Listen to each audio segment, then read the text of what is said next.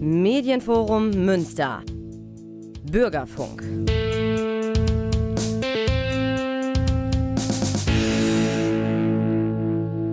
Hallo und herzlich willkommen. Mein Name ist Ralf Klausen vom Medienforum Münster und in den nächsten Stunden haben wir Gelegenheit, den Geheimplan gegen Deutschland hier als szenische Inszenierung zu präsentieren, so wie er am letzten Sonntag vom kleinen Bühnenboden präsentiert worden ist.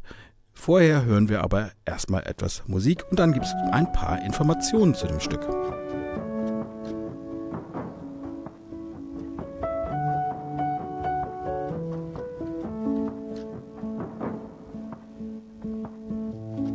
I've been thinking about when I'm no longer around. Will you remember me? Cause it was 17 years ago that my father left this world. The memories start to fade. I hope you say when I go that we made this a home. You were part of a family. But when I'm gone, will you still remember me? Cause you live on, that's how it was meant to be. There's so much life to live before I leave. Oh, but when I'm gone, will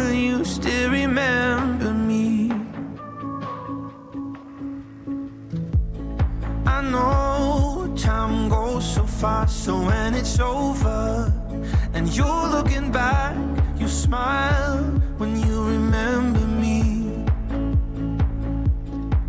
Until the breath leaves my lungs, I wanna help you become all that you are meant to be. Oh, when I'm gone,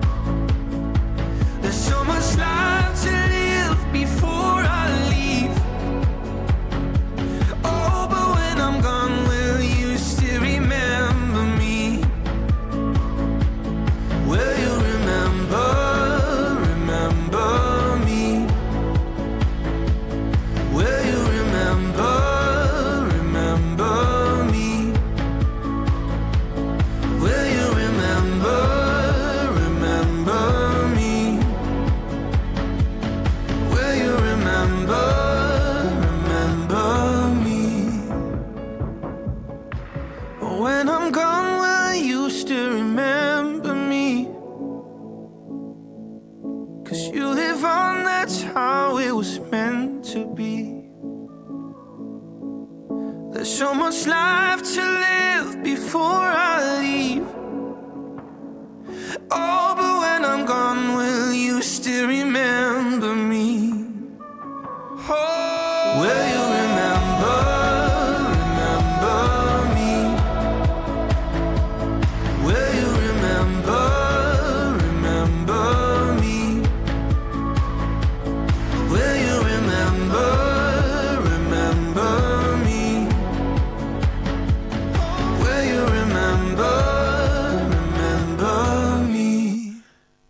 November letzten Jahres, da gab es in einem Hotel bei Potsdam ein Treffen, von dem eigentlich niemand erfahren sollte.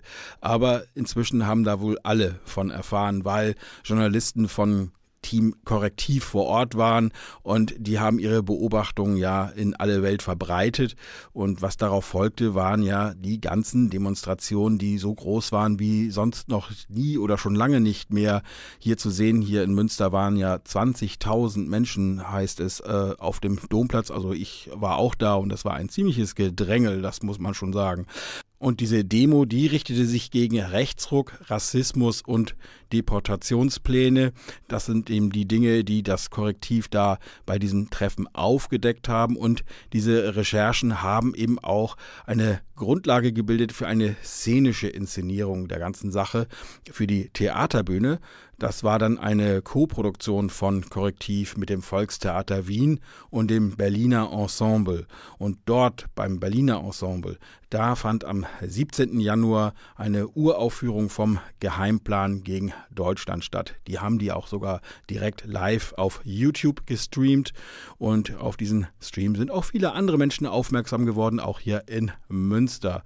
Und ja, darüber wird gleich Konrad Haller erzählen im Gespräch. Der hat das Ganze nämlich hier nach Münster gebracht und letzten Sonntag am 28. Januar zu einer ersten Aufführung dieser szenischen Lesung äh, in Münster gebracht, nämlich beim Kammertheater Der kleine Bühnenboden.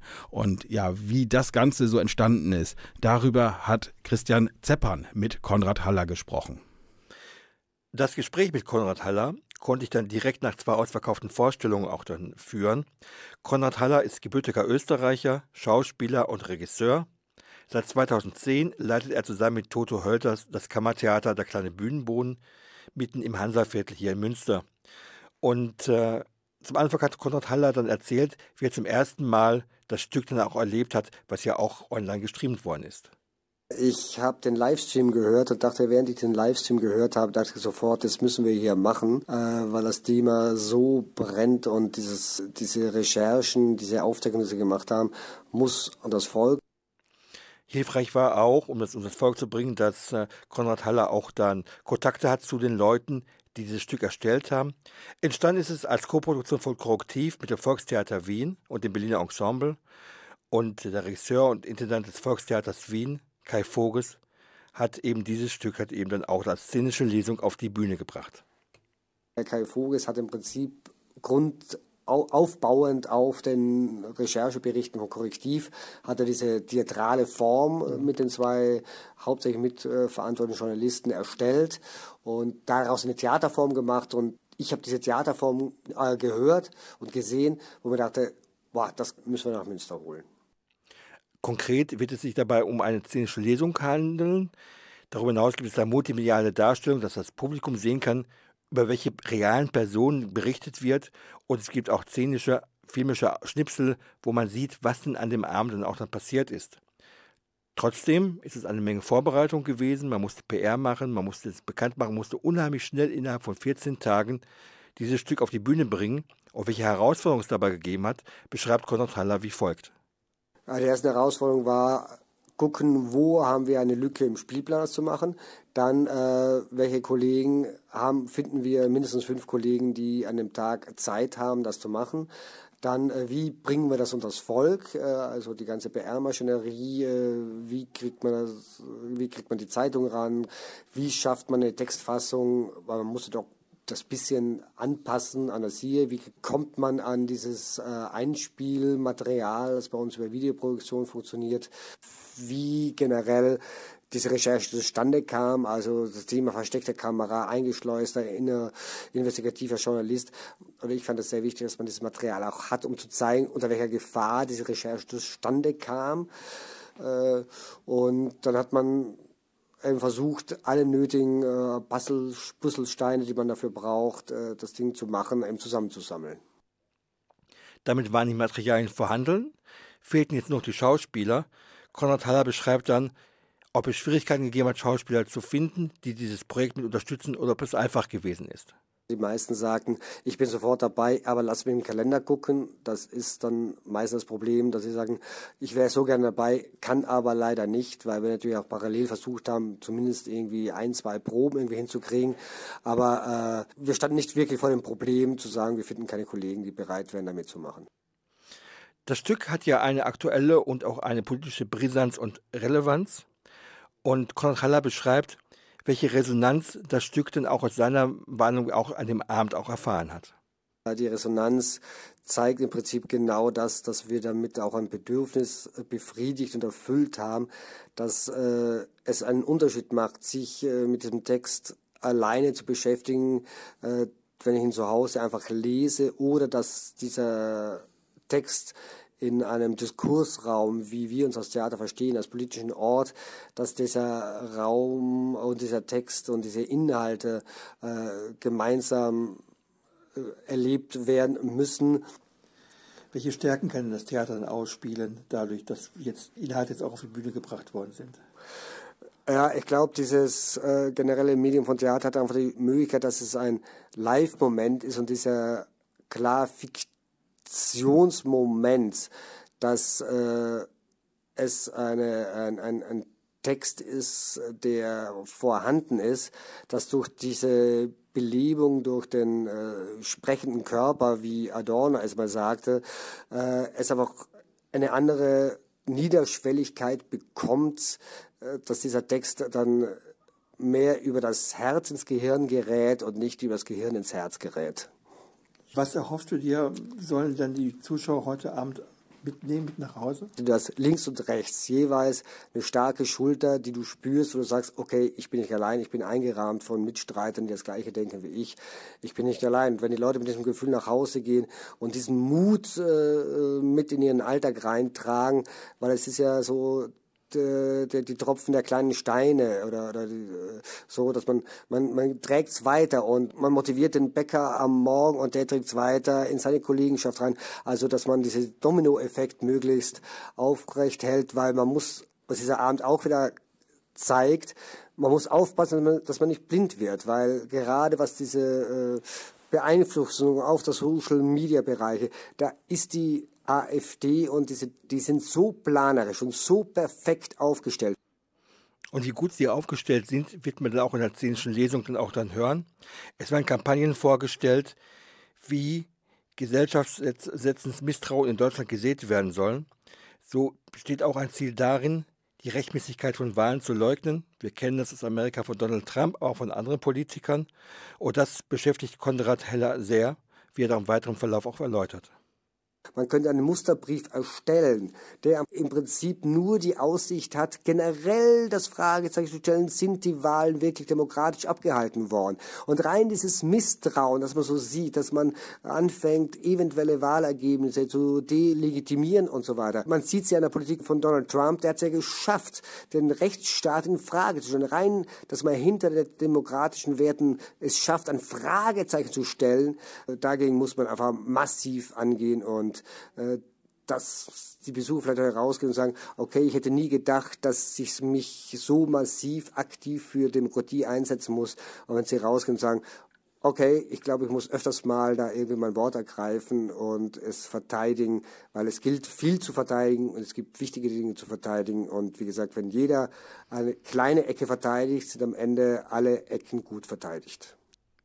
Ja, soweit das Interview, das Christian Zeppern mit Konrad Haller geführt hat, dem Intendanten des kleinen Bühnenbodens in der Schillerstraße, wo die szenische Lesung Geheimplan gegen Deutschland aufgeführt worden ist. Am letzten Sonntag, am 28. Januar. Wir haben das beim Webradio Münster hier vom Medienforum Münster live übertragen und haben jetzt die Möglichkeit, dieses Stück auch nochmal komplett hier im Bürgerfunk auf Antenne Münster zu präsentieren. In zwei Teilen. Den ersten Teil hören wir gleich und wir danken hier an dieser Stelle schon mal ganz herzlich äh, Antenne Münster, dass sie uns diese Sache ermöglicht haben, denn äh, normalerweise hätten wir ja nur eine Stunde Bürgerfunk, jetzt haben wir dafür extra eine zweite Stunde bekommen, deswegen sind wir jetzt schon auf Sendung. Also jetzt gleich das Stück im ersten Teil, die ersten fünf Szenen. Und den zweiten Teil, den hören wir dann nach den Nachrichten.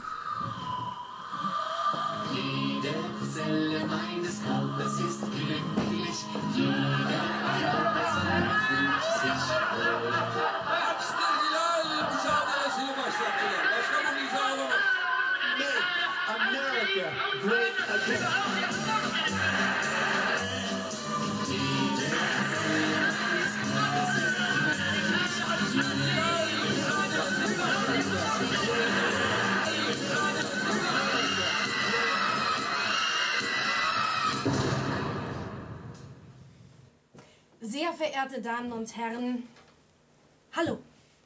Ich möchte Sie herzlich zum diesjährigen Düsseldorfer Forum begrüßen. und dank dem Medienforum Münster auch ein herzliches Hallo an alle, die uns über das Webradio Münster zuhören. Wir befinden uns hier im wunderschönen Landhaus Adlon am Lenitzsee in Potsdam. Einige von Ihnen haben einen langen Weg hinter sich. Sie kommen aus ganz Deutschland, teilweise sogar aus Österreich. Wir hoffen, dass Sie auf dem Weg hierher nicht zu viele Umstände in Kauf nehmen mussten, um zu uns nach Potsdam zum Düsseldorfer Forum zu gelangen. Warum das Düsseldorfer Forum Düsseldorfer Forum heißt, das wissen wir ehrlicherweise auch nicht ganz genau. Was wir wissen, ist, wer dazu eingeladen hat. Und deswegen darf ich an dieser Stelle unsere beiden Gastgeber vorstellen. Die Herren Dr. Gernot Möhrig und Hans-Christian Limmer. Gernot Möhrig, hier links im Bild, war Zahnarzt in Düsseldorf. Er ist der Sohn von Wilhelm Möhrig, einem ehemaligen SA-Truppenführer, der bereits 1932 Mitglied der NSDAP gewesen ist. Auf dem Entnazifizierungsvermerk von Vater Wilhelm Möhrig ist vermerkt, ist für den öffentlichen und halböffentlichen Dienst nicht tragbar. Nur einfache Tätigkeit in untergeordneter Stellung erlaubt. Mitte der 70er Jahre amtierte unser Gastgeber Gernot Möhrig als Bundesführer des Bundes Heimattreuer Jugend. Dies, das ist ein rechtsextremer Verband, dessen Nachfolgeorganisation 2009 verboten wurde wegen ihrer Neonazi-Programmatik. Die waren so rechtsextrem, dass der ehemalige Mitglied aus der Partei der AfD ausgeschlossen wurde, weil er eben auf einem dieser Lager von denen gesichtet worden war. Gernot Möhrig ist also in die Fußstapfen seines Vaters getreten und kommt aus Kreisen, die offiziell selbst der AfD zu rechts sind. Unser zweiter Gastgeber ist heute leider nicht persönlich anwesend. Wie wir alle wissen, genießt er seine Privatsphäre und ist ein Mann, der lieber unerkannt bleibt. Ja, tatsächlich hat er es geschafft, sein Engagement für das, wofür sich hier eben engagiert wird, bisher nicht öffentlich werden zu lassen. Hans Christian Limmer. Hans Christian Limmer hat die Kette Backwerk groß gemacht und war bis zur Veröffentlichung dieser Recherche äh, Gesellschafter bei der Burgerkette Hans im Glück. Ein namhafter Investor, ein reicher Mann und einer, der Sachen möglich macht. So wie hier heute das Düsseldorfer Forum. Auch Hans-Christian Limmer kommt aus einer traditionsreichen Familie. 2005 ging eine Gedenkstätte für gefallene Deutsche im Zweiten Weltkrieg in den Besitz der Familie über. Vater, Mutter und Sohnemann Hans Christian verwalteten daraufhin diese Gedenkstätte in Borna, die zeitweise ein Treffpunkt für das Who is Who der Neonazi-Szene gewesen sei. Von unseren beiden Gastgebern haben Sie Briefe erhalten, Einladungsbriefe, direkt an Sie adressiert, um uns heute hier zusammenzubringen. Das Düsseldorfer Forum ist schließlich ein exklusives Netzwerk. Hier kommt nicht jeder rein. Das hier ist ein Ort ausschließlich für Patrioten.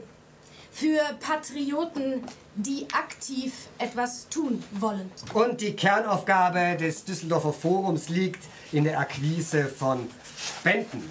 Die Mindestspende für die Teilnahme am Düsseldorfer Forum liegt bei 5000 Euro. Das ist quasi das Eintrittsticket.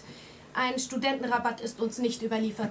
Wobei, wenn jemand mit dem angegebenen Betrag hadert, so hat es Gernot Möhrig geschrieben, kann man sich auch noch einmal bei ihm melden. So oder so, bei den 5000 Euro Eintrittsgeld soll es natürlich nicht bleiben. Denn eingeladen sind hier vor allem Vermögende und Unternehmer. Da geht schon noch was. Aber dazu später mehr. Wichtig ist ja vielmehr die Frage, wofür dieses Geld, wofür sammelt das Düsseldorfer Forum? Das Düsseldorfer Forum sammelt Spenden, um im Geheimen rechtsextreme Bündnisse in Deutschland zu fördern. Stopp, stopp, stopp. Das dürfen wir so nicht sagen. Das ist nicht belegt. Das hier ist eine Kooperation mit der Investigativredaktion von Korrektiv. Die folgen den höchsten journalistischen Ansprüchen.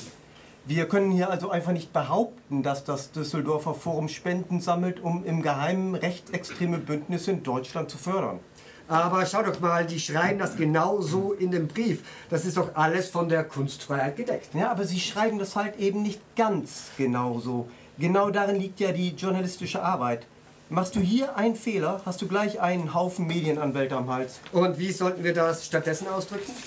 Ja, hm, wir können sagen, es scheint, als würde das Düsseldorfer Forum Spenden sammeln, um im Geheimen rechtsextreme Bündnisse in Deutschland zu fördern. Es scheint. Es scheint. Gut, also dann, ähm, es scheint, als würde das Düsseldorfer Forum Spenden sammeln, um rechtsextreme Bündnisse in Deutschland zu fördern. Wie viele genau eingeladen wurden, das wissen wir nicht. Was wir wissen, dass zum Düsseldorfer Forum 2023 20 bis 30 Menschen anreisen. Bereits am Vorabend der Veranstaltung sind einige Gäste eingetroffen. Ein weißer SUV aus Stade rollt auf den Hof. Aus dem Fenster ballert die Band Freiwilligs.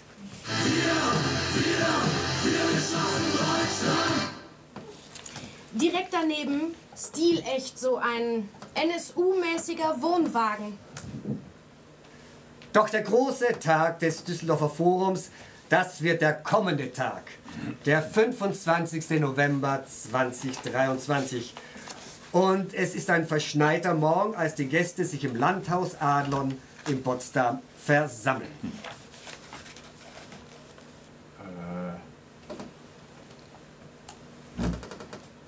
Warte mal, das, das ist doch. Das ist doch Martin Sellner, der rechtsextreme Identitäre aus Österreich. Ja.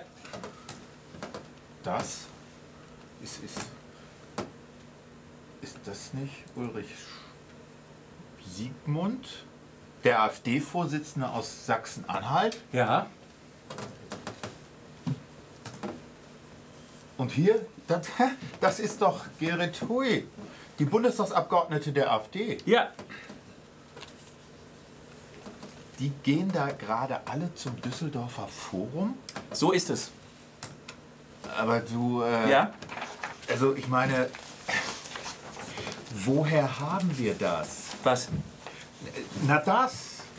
Die Aufnahmen? Ja, Ach so, ja.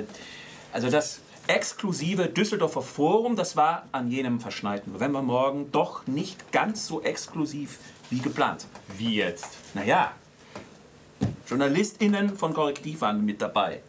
Da, Ja, als ob. ja doch. Also Moment. Da ist ein geheimes Treffen von Patrioten, die sich ein Wochenende in einem Landhaus in Potsdam gönnen und dort ihre Geldbörsen zusammenstecken, um scheinbar rechtsextreme Aktivitäten zu unterstützen. Und Korrektiv ist dabei? Ja, es geht außerdem nicht nur darum, Spenden zu sammeln. Das ist laut den Einladungen zwar Kernaufgabe des Forums, aber für jede Leistung gibt es in der Regel ja eine Gegenleistung. Auf dem Forum für Patrioten soll ein sogenannter Masterplan vorgestellt werden. Was denn bitte für ein Masterplan? Naja, ich schätze mal für Deutschland. Ein Masterplan für Deutschland von, von rechten Patrioten.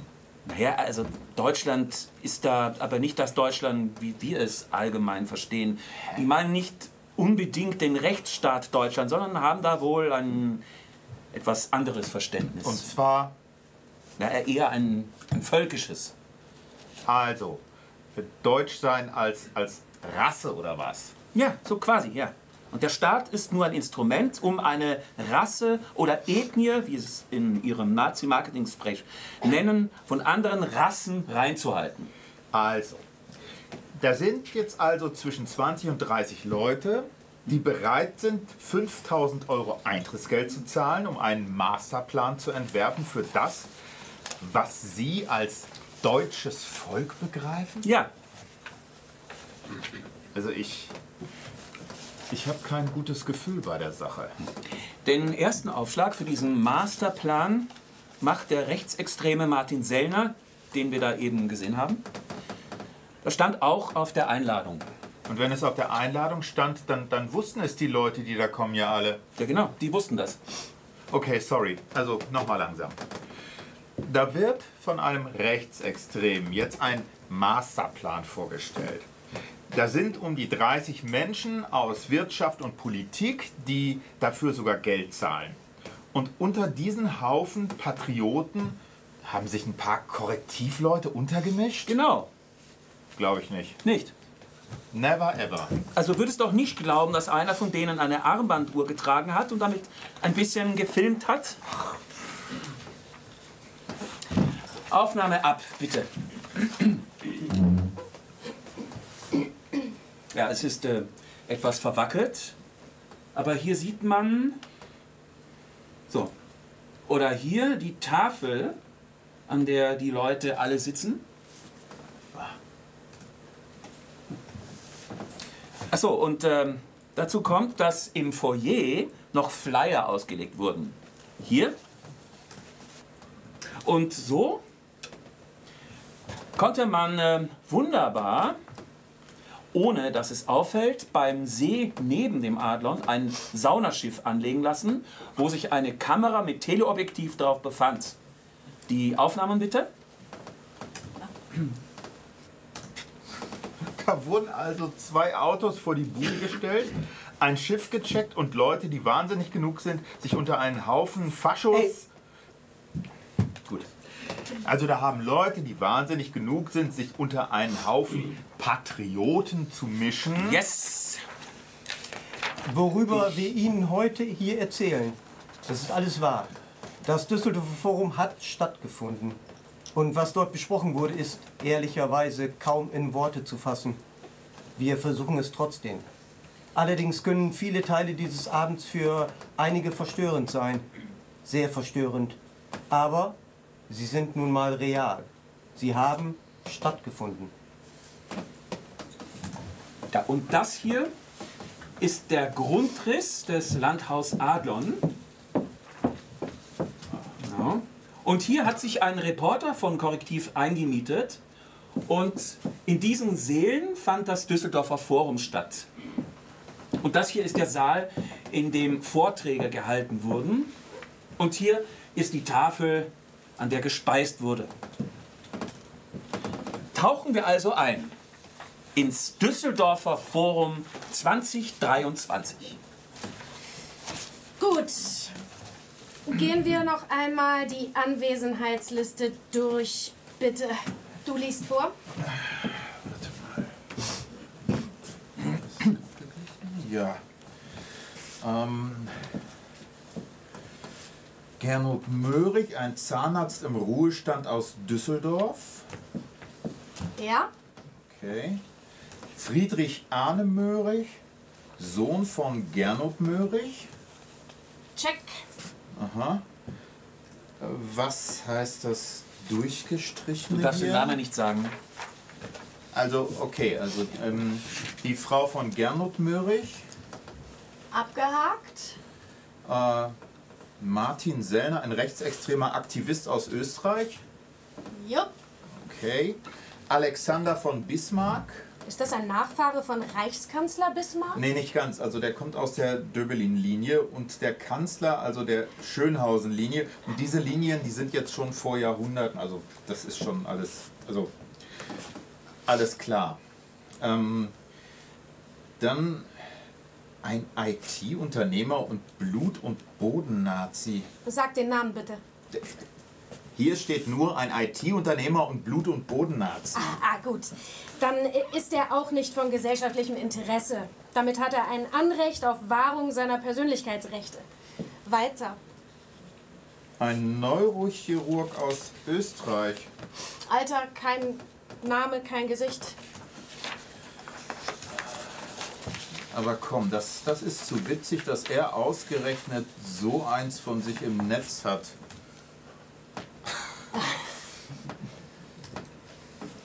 Henning Pless, rechtsextremer Heilpraktiker und Esoteriker.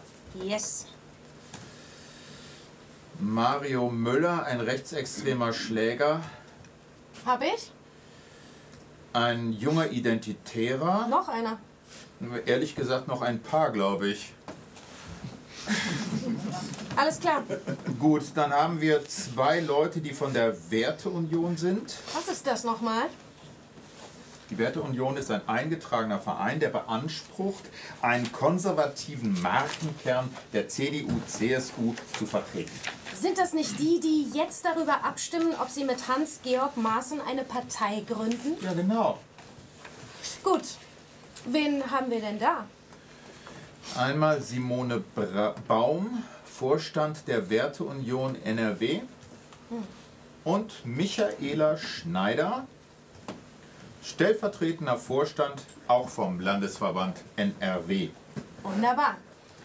Dann ist hier noch Silke Schröder vom Verein Deutsche Sprache. Verein Deutsche Sprache.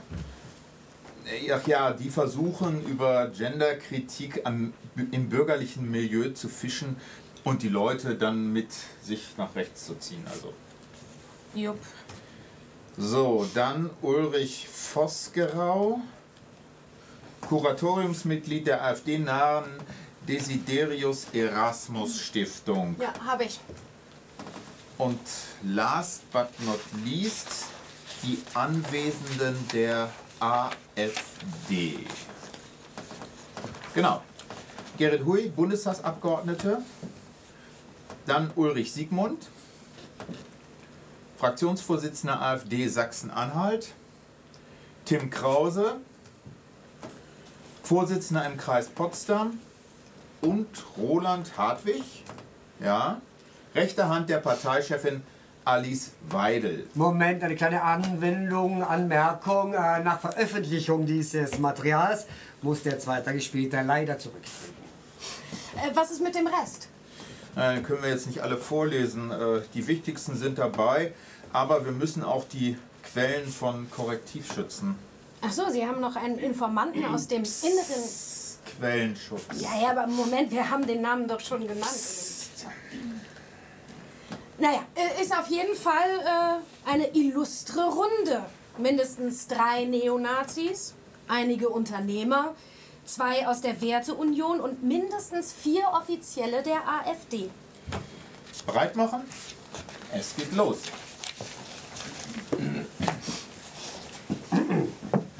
Meine lieben Patrioten, ich bin die Bühnenfigur Gernot Möhrig und heiße euch noch einmal ganz herzlich willkommen. Was ich jetzt hier sage, das habe ich wortwörtlich nicht so gesagt, aber einige Begriffe und Ausdrücke, die konnten durch Gedächtnisprotokolle überliefert werden. Das war wichtig, damit das Ausmaß meiner faschistischen Sprache zur Geltung kommt. Also, schön, dass ihr da seid. Wenn ich ehrlich bin, ich hatte gehofft, dass wir noch mehr werden. Ich habe viele Absagen bekommen, aus verständlichen Gründen, teilweise zumindest. Es haben spontan nochmal einige abgesagt, schade. Aber meine Frau hat gesagt, ich soll nicht immer so negativ sein. Deswegen wichtig ist, dass wir heute hier sind. Einige von euch kennen sich ja schon aus unseren früheren Treffen, andere werden sich noch kennenlernen. Für alle, die mich nicht kennen, ich bin seit meinem sechsten Lebensjahr dabei. Und es ist mir egal, was ihr dabei versteht. Ob rechts, alternativ, nationalsozialist, ist mir egal, wirklich. Ich genieße dabei das Privileg, dass auch meine Eltern dabei gewesen sind. Auch meine vier Geschwister sind dabei. Naja, und dann ist da noch meine Frau, die Astrid. Und die Astrid, die ist auch dabei. Genauso wie unsere vier Kinder. Aber nicht nur das. Unsere Kinder sind auch alle vier aktiv. Und dann haben wir ein nochmal großes Glück, dass unsere Schwiegerkinder auch alle aktiv sind. Das ist alles nicht selbstverständlich und ich weiß das wirklich zu schätzen.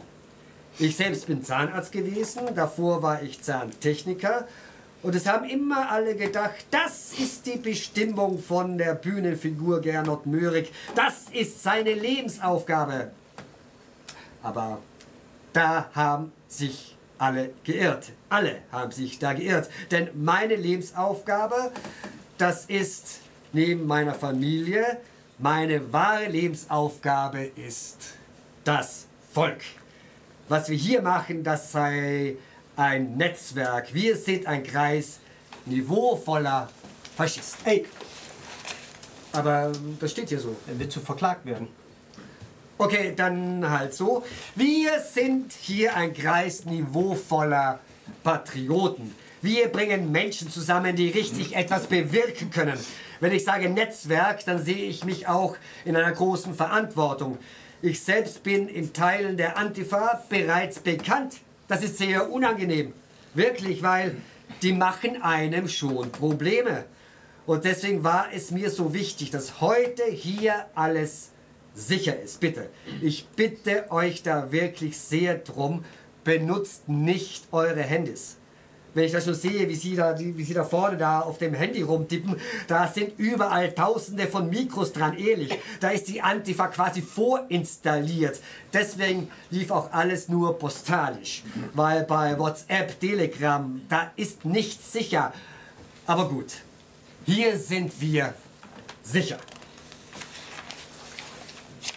Also, ich freue mich, dass wir hier Offizielle aus der AfD mit dabei haben und auch welche, die sich in der CDU engagieren, damit die Brandmauer endlich fällt. Das ist super und danke auch, dass viele schon so toll gespendet haben. Ihr wisst Bescheid, ihr könnt meiner Astrid einfach ganz dezent eure Briefumschläge zustecken oder auf unser neutrales Konto überweisen. Gut, dann möchte ich jetzt zum Masterplan kommen. Einige von euch haben mir geschrieben, dass wir einen Masterplan brauchen. Und da dachte ich mir, wer könnte denn da einen Aufschlag machen? Da gibt's doch keinen besseren als... Da kriege ich tatsächlich etwas Gänsehaut als dich. Lieber Martin, Martin Sellner muss sich niemandem vorstellen. Martin wird heute über den Begriff der Remigration sprechen, denn, und das ist mir wirklich wichtig noch einmal zu betonen, alles andere, die Haltung zu Corona-Maßnahmen und Impfungen, die Frage der Ukraine und Israel, all das sind Standpunkte, die uns in der Rechten spalten. Aber die einzige Frage, die uns zusammenführt, ist eben die Frage der Remigration. Ob wir als Volk im Abendland noch überleben oder nicht. Martin Sellner tritt nach vorn. Sein Begriff der Remigration, der klingt abstrakt und bürokratisch. Das Konzept dahinter, das erklärt er ungefähr so. Bühnenfigur Martin Sellner, bitte. Es gibt drei Zielgruppen der Migration, die Deutschland verlassen sollen. Drei Zielgruppen von Ausländern, deren Ansiedlung rückabgewickelt werden muss. Asylbewerber, Ausländer mit Bleiberecht und, das größte Problem, nicht assimilierte Staatsbürger. Okay, okay, stopp mal kurz. Nicht assimilierte Staatsbürger, habt ihr sie noch alle? Ja, aber das ist der Begriff, den er verwendet. Ja, na und, das müssen wir doch nicht reproduzieren, diesen Nazi-Sprech hier. Damit geben wir deren Propaganda doch nur wieder mal Raum. Es gibt keine nicht assimilierten Staatsbürger. Das ist einfach nur ein Kampfbegriff. Ja, natürlich, aber genau das ist doch der Punkt. So funktioniert, funktionieren die. Hier wird über Sprache, also auf kultureller Ebene, das Staatsrecht von Menschen in Frage gestellt. Und wir finden das ja nicht. Diesen Begriff verwendet Sellner auch eins zu eins in seinem Buch Re Regime Change von rechts.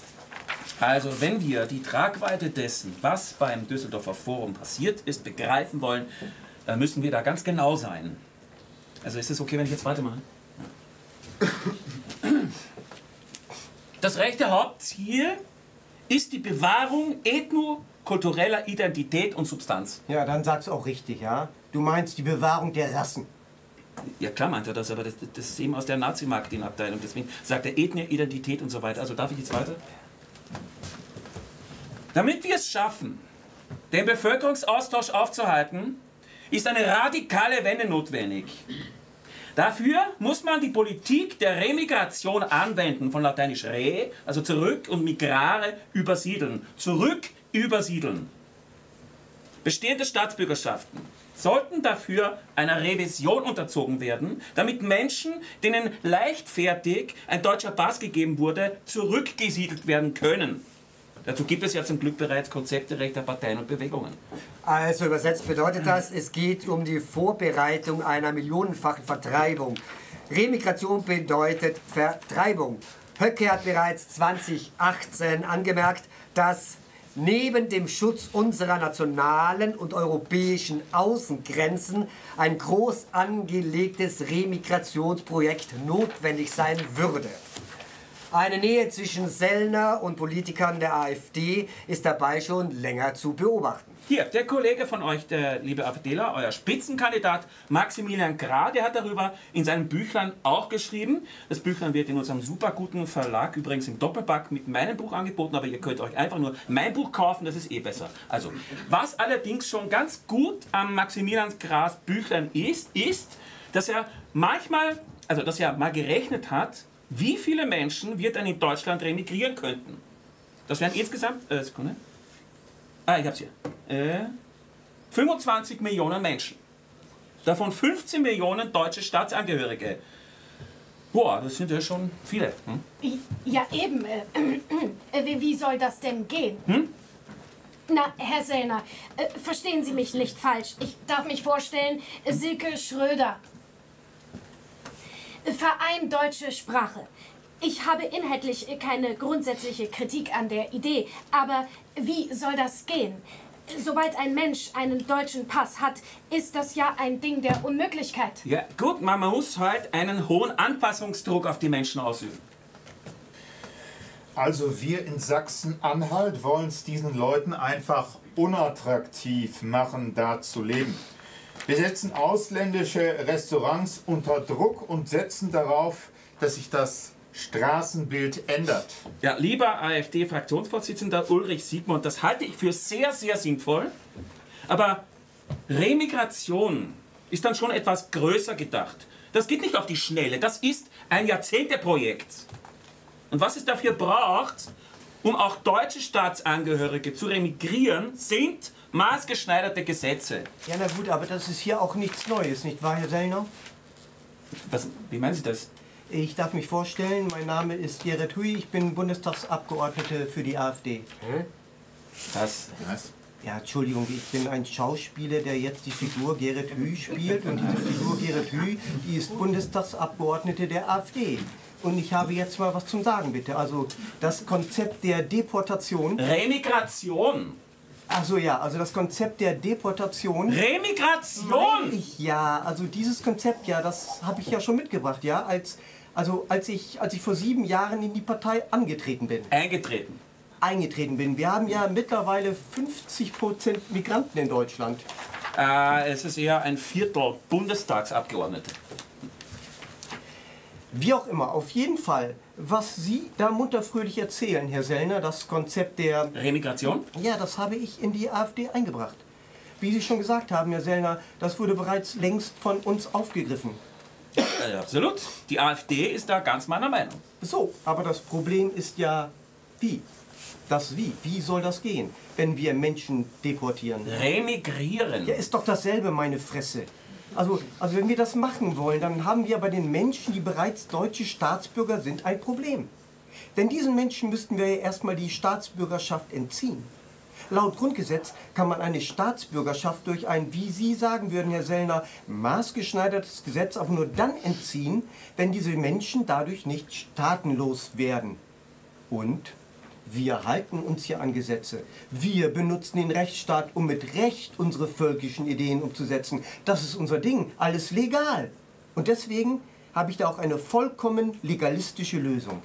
Ich bin dafür, dass wir uns für doppelte Staatsbürgerschaften einsetzen. Hä? Also, das, äh, entschuldigen Sie, Bundesabgeordneter Gerrit, Herr Gerrit Hui, das müssen Sie uns jetzt erklären. Ne? Ja, also wir waren ja mal gegen die doppelte Staatsbürgerschaft. Das hat die Chefin, also die Alice Weidel, vor ein paar Jahren ja noch so gesagt. Die meinte, Die Möglichkeit einer doppelten Staatsbürgerschaft gehört umgehend abgeschafft. genau, so war unsere Position. So, und was wir jetzt brauchen, sind letztlich nur zwei Gesetze. Dafür machen wir jetzt mal hier ein kleines Gedankenexperiment. Wir sind schon in einer Regierung und haben Gesetz Nummer 1 installiert. Das es wahnsinnig bürokratiefrei möglich macht, dass Menschen eine doppelte Staatsbürgerschaft annehmen. So, und jetzt sagen wir mal, da ist ein junger Mann. Nennen wir ihn mal Emre. Emre ist hier geboren. Seine Eltern sind aus der Türkei hergekommen, die Familie hat einen komplett legalen Aufenthaltsstatus und Emre hat eine deutsche und eine türkische Staatsbürgerschaft. Gut, wir, wir wollen den Emre aber deportieren. So, und wir, wir entziehen ihm nun über ein Gesetz Nummer 2 genauso bürokratiefrei die deutsche Staatsbürgerschaft. Dann hat er ja immer noch die türkische. Das geht mit dem Grundgesetz. Und obwohl Emre in Deutschland geboren wurde, ist er jetzt auf dem Papier ein Türke. Und damit, ja, damit können wir ihn loswerden. Und deswegen werbe ich erstens für die doppelte Staatsbürgerschaft.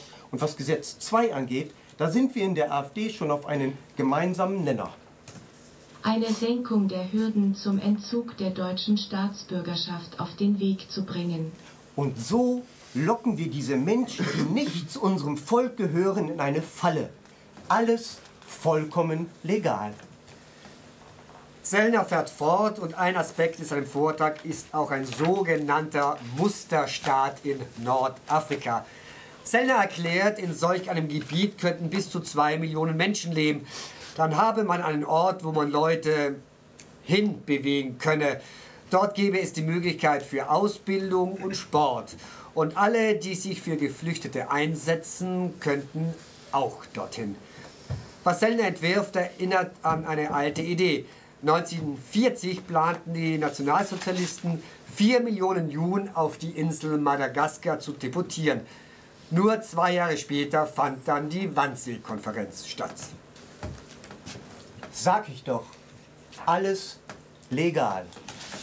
Ja, soweit der erste Teil der Aufzeichnung, der szenischen Lesung zu den Korrektivrecherchen zum Geheimplan gegen Deutschland am letzten Sonntag im kleinen Bühnenboden. Die haben das doch gar nicht gewollt. Die wollten die doch alle exportieren. Der andere Befehl kam doch ganz spät. Die haben das doch gar nicht gewollt. Okay, die spuckten immer große Töne. Wer glaubt denn alles, was geschrieben steht? Doch gar nicht gewollt. Das Ausland hat sie nur nicht machen lassen. Da riss dann irgendwann halt die Geduld. Die haben das doch gar nicht gewollt. Da fingen sie in Panik an zu hassen. Die haben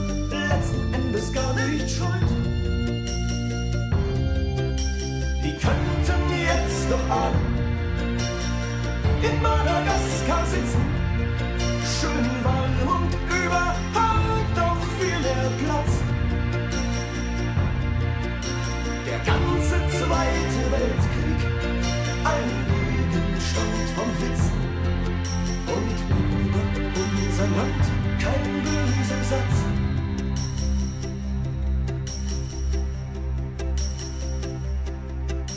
Die haben das doch gar nicht gewollt. Die wollten doch nichts weiter als die los sein. Und schließlich war ja außerdem noch Krieg. Die haben das doch gar nicht gewollt. Ein Missgeschick, das waren doch auch nur Menschen. Ein Hobel vollen Späne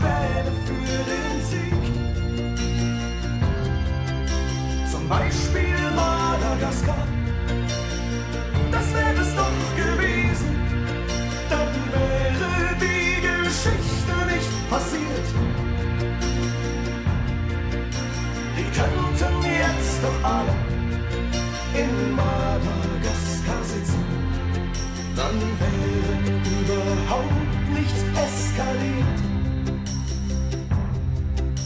Die haben es doch gar nicht gewollt.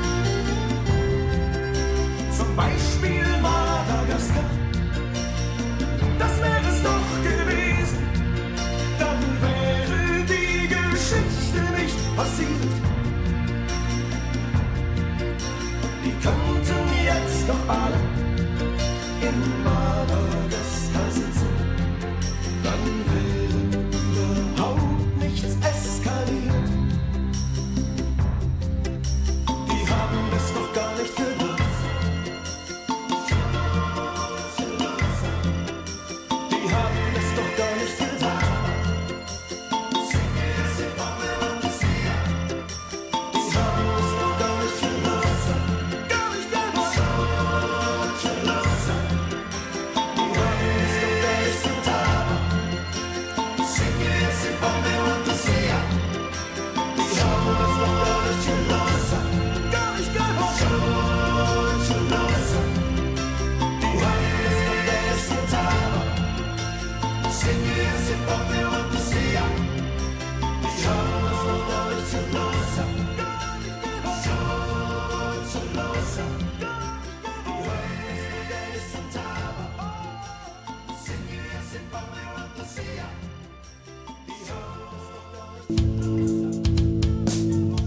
Medienforum Münster. Bürgerfunk.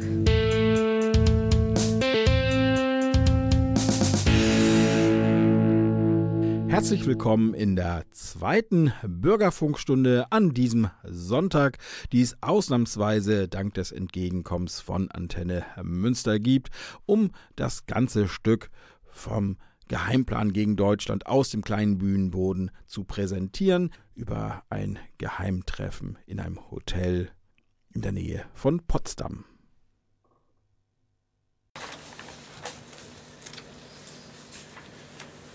Die KorrektivjournalistInnen beschreiben in ihrer Recherche jetzt Folgendes. Draußen zerfällt der Schnee zu grauem Matsch. Die Runde aber ist bestens aufgelegt. Für sie ist es eine gute Zeit. Ich, Gernot Möhrig, bin ja normalerweise eher der pessimistische Typ, aber an einem Tag wie heute, da schöpfe ich Hoffnung. Und das hat mit dem Masterplan zu tun von dir, lieber Martin. Ich träume davon, dass es bald ein Expertengremium geben wird, das einen Plan für die Verbra Vertreibung der Menschen mit Migrationshintergrund, auch deutscher Staatsbürger, weiter ausarbeiten soll. Und zwar unter ethischen, juristischen und logistischen Gesichtspunkten. Ein Mitglied habe ich da bereits im Sinn, Hans-Georg Maaßen. Was jetzt kommt, ist fiktionalisiert. Und das ist ja auch irgendwie lustig, weil als ich das gerade gesehen habe mit der Wannsee-Konferenz, weil, schaut mal hier, die Wannsee-Villa, die ist nur acht Kilometer von hier entfernt. Habt ihr das gewusst? Ich habe ja auch gesehen, dass draußen, da liegt ja so ein Saunaboot. Äh, Entschuldigung, was, was schreiben Sie denn gerade da? Äh, was? Ob Sie da gerade mitschreiben? Was? Nein, ich mache mir Not- Notizen zum Vortrag von Herrn Sellner. Ja gut, die möchte ich aber dann gleich sehen. Ich möchte noch einmal betonen, wir sind hier sicher. Hiervon wird nichts nach draußen gelangen. Deswegen bitte, Leute, bitte lasst eure Handys in der Tasche. Hier soll niemand mitschneiden, auf keinen Weg, ja? Worüber jetzt in der nächsten Szene erzählt wird, ist exklusiv. Bis gerade eben hat Korrektiv noch daran gearbeitet, dass heute Abend diese Informationen veröffentlicht werden können. Sie werden zeitgleich auch auf der Korrektiv-Webseite zugänglich gemacht.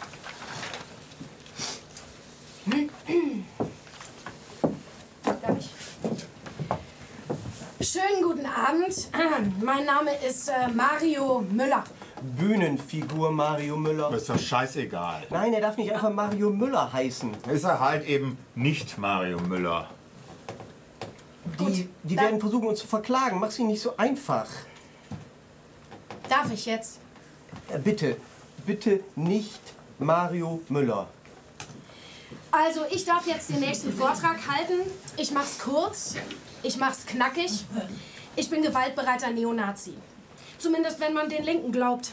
Ich bin so wie der Martin ebenfalls Mitglied der identitären Bewegung und mehrfach verurteilter Gewalttäter. Ich war unter anderem als Autor für das rechtsextreme Magazin Kompakt aktiv und arbeite derzeit als wissenschaftlicher Mitarbeiter bei dem AfD-Bundestagsabgeordneten Jan Wenzel Schmidt. In meinem Vortrag, da soll es um einen weiteren Baustein des Gesamtkonzepts des Masterplans gehen, nämlich wie sich die linke Szene bekämpfen lässt. Die Antifa zum Beispiel ist die größte Gefahr für uns. Ohne die hätten wir schon viel mehr Erfolge. Ich werde heute einen Einblick in meine praktische Arbeit geben, denn um die linke Szene zu bekämpfen, ist meine Position als wissenschaftlicher Mitarbeiter eines Bundestagsabgeordneten sehr effektiv. Denn was macht ein wissenschaftlicher Mitarbeiter im Bundestag? Richtig, das weiß niemand so genau. Beziehungsweise anders, es hängt davon ab, wofür man eingekauft wird. Natürlich kann man zu Themen recherchieren, die dem Bundestagsabgeordneten selbst erstmal fremd sind, aber Teil seines Arbeitsalltags werden müssen. Natürlich kann man Pressemitteilungen schreiben, Webseiten aktualisieren, sich um die Social-Media-Profile kümmern. Alles möglich. Viel wichtiger ist allerdings Folgendes. Mit der Tätigkeit der wissenschaftlichen Mitarbeit kommen auch Privilegien daher. Man hat Zugang zu Informationen, die nicht nach draußen dringen, zu eingestuften Dokumenten und interner aus dem Parlament. Der Abgeordnete Jan Wenzel Schmidt zum Beispiel ist ordentliches Mitglied im Finanzausschuss. Wenn ich meiner Tätigkeit als wissenschaftlicher Mitarbeiter rechtschaffend nachkommen möchte, muss ich mich dazu natürlich mit ihm austauschen. Er ist zudem stellvertretendes Mitglied im Familienausschuss. Auch da ist Kommunikation notwendig. Und über meinen Posten und über die Kommunikation mit meinem Bundestagsabgeordneten komme ich eben an Informationen und Akten. Auch und vor allem zu Linksextremen. So, aber jetzt haben wir hier in Deutschland ja leider eine Gewaltenteilung. Legislative, Exekutive und Judikative. Und ich frage mich, was wäre, wenn man Exekutive und Judikative zusammendenkt, fusioniert? Historisch gibt es dafür ein Beispiel. Ja, die Gestapo. Wir könnten beides tun. Ermitteln und verfolgen. Ein Praxisbeispiel. Ich habe einen Menschen ausfindig machen können. Einen Kriminellen. Ein ehemaliger Berliner Autonomer. Er war zu dem Zeitpunkt aus der Szene ausgestiegen und wollte sich in Polen ein neues Leben aufbauen. Als Kindergärtner. Süß, oder? Naja, und wir, äh, wir haben das herausgefunden, diese Information, dass da ein linker Krimineller auf die kleinen polnischen Kiddies aufpassen will. Die habe ich dann in Polen weitergegeben an erlebnisorientierte Fußballkreise. Und die haben den Mann dann konfrontiert. Sehr handfest. Und sagen wir sportlich. Daraufhin hat der Herr einen Nervenzusammenbruch erlitten. Außerdem ist er zum Kronzeugen in einem spannenden Prozess geworden, wo er seine ehemalige Genossin verraten hat. So, was ist also passiert? Durch gezielte Organisation haben wir es geschafft, die Linken effektiv zu bekämpfen. Wir haben ermittelt und verfolgt. Als nächstes habe ich mich gefragt, was wäre, wenn das kein Einzelfall bleibt, sondern was, wenn wir das systematisieren? Was wäre, wenn ich als Mitarbeiter der AfD eine Plattform gründe, auf der Linksautonome versammelt werden? Jetzt könnten Sie sich vielleicht fragen, warum sollte man Linksautonome auf einer Plattform versammeln? Was passiert denn dann mit denen? Das möchte ich ganz Ihrer Fantasie überlassen. Diese Plattform gibt es.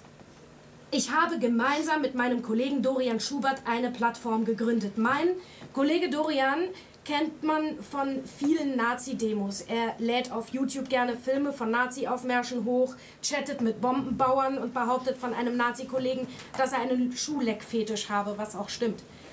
Aber kommen wir nun zur Plattform. Ihr Name?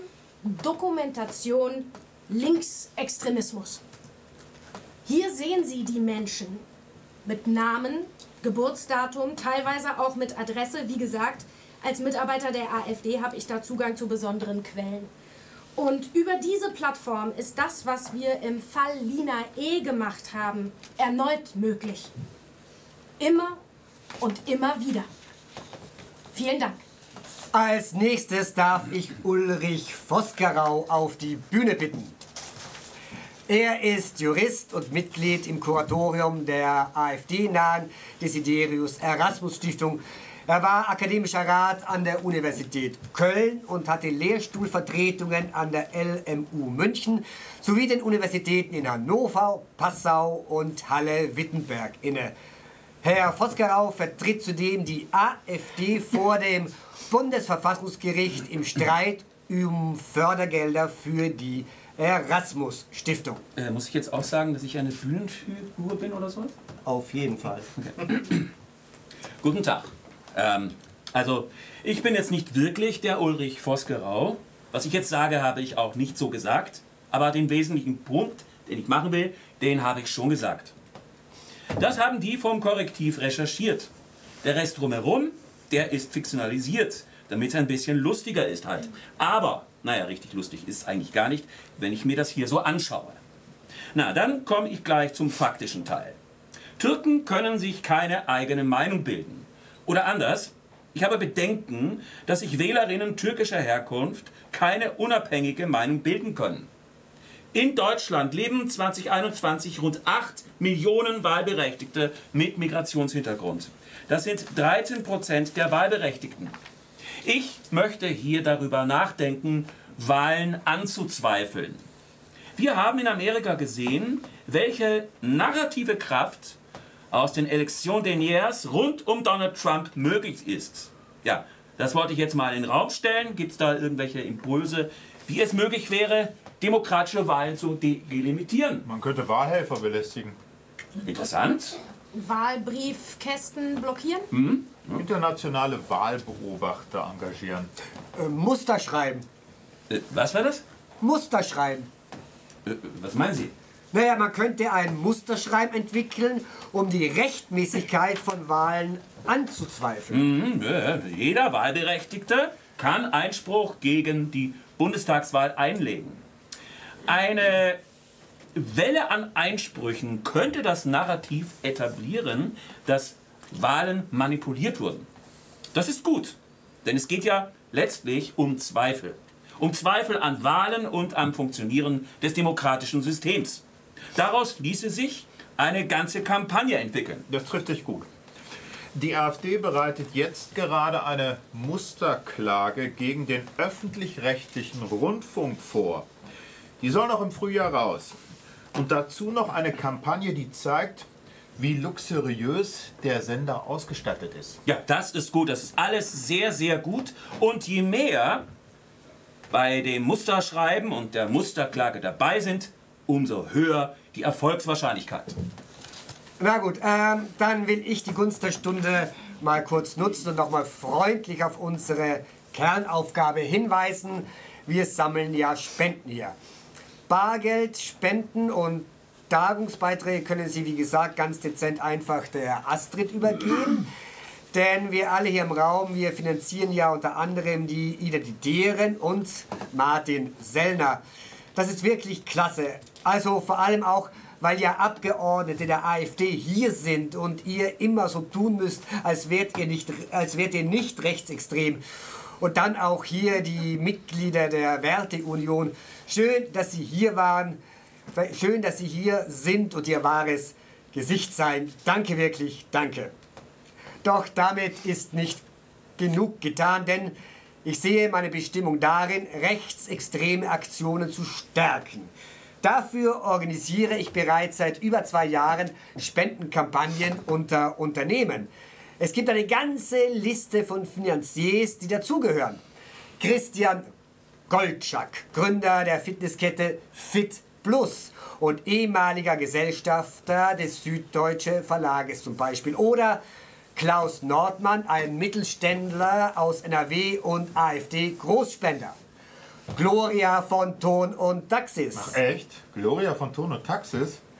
Naja, wir sind uns ja wohl bekannt, Gloria und ich, also... Also, nein, entschuldigt. Spendet sie oder spendet sie nicht? Naja, wir sind uns ja wohl bekannt, Gloria und ich und Also, wir... das war doch eine ganz einfache Frage. Naja, ähm... Also, hey Faktenschiri, ja? Wie ist das jetzt? Wenn der Möhrig faktisch etwas sagt, aber das faktisch wahrscheinlich gelogen ist, dürfen wir das dann sagen? Keine Ahnung. Mach weiter. Oder natürlich auch Spender Alexander von Bismarck.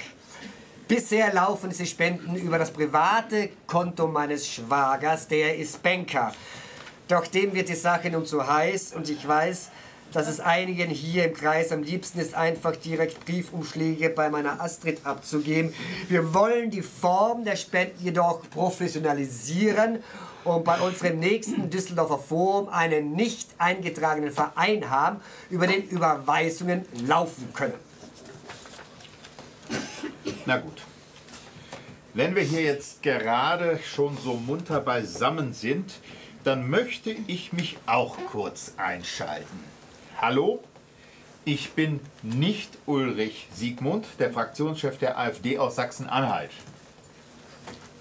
Genau, der bin ich nicht. Ulrich Siegmund, also AfD Sachsen-Anhalt, das bin ich nicht. Äh, nicht. Oh, so stopp mal. Ich verstehe das alles mit dem journalistisch korrekten. Echt mega wichtig. Aber hier, in dem Fall ist das doch Ähm. Quatsch. Sorry, Leute. Wir wissen, dass der das gesagt hat. Also komm, Ulrich, mach noch mal. Na gut.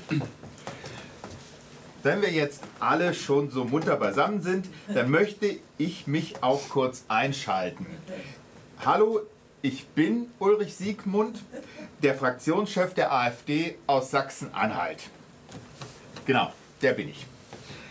Ähm, äh, Ulrich Siegmund, AfD Sachsen-Anhalt. Und ich möchte an dieser Stelle sagen, dass ich circa 1,37 Millionen Euro an Spenden für die nächste Wahl benötige. Und zwar zusätzlich zu dem, was von der Partei zur Verfügung gestellt wird, versuche ich damit Geld an Gelder der Partei, äh, Gelder an, äh, an der Partei vorbeizuschleusen. Wer weiß das schon. Aber ich sag mal, was möglich wäre, wenn hier rein zufällig Personal bezahlt oder Agenturen, die so Dinge machen, die ich eigentlich auch machen will. Versteht ihr?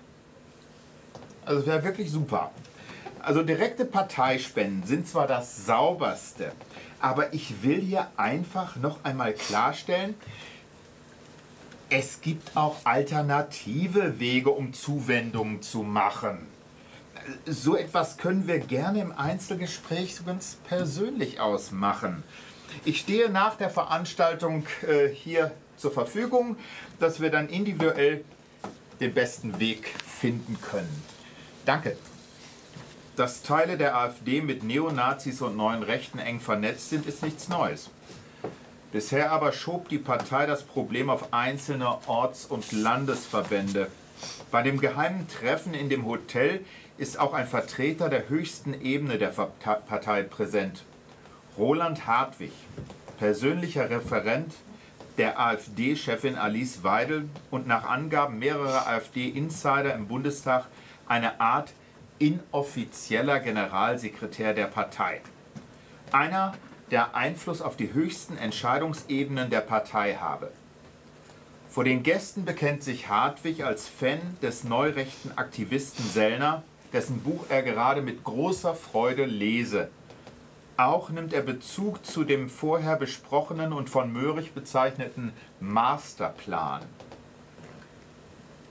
Er ist es auch, der von der Musterklage gegen den Rundfunk und der Kampagne gegen die Sender erzählt.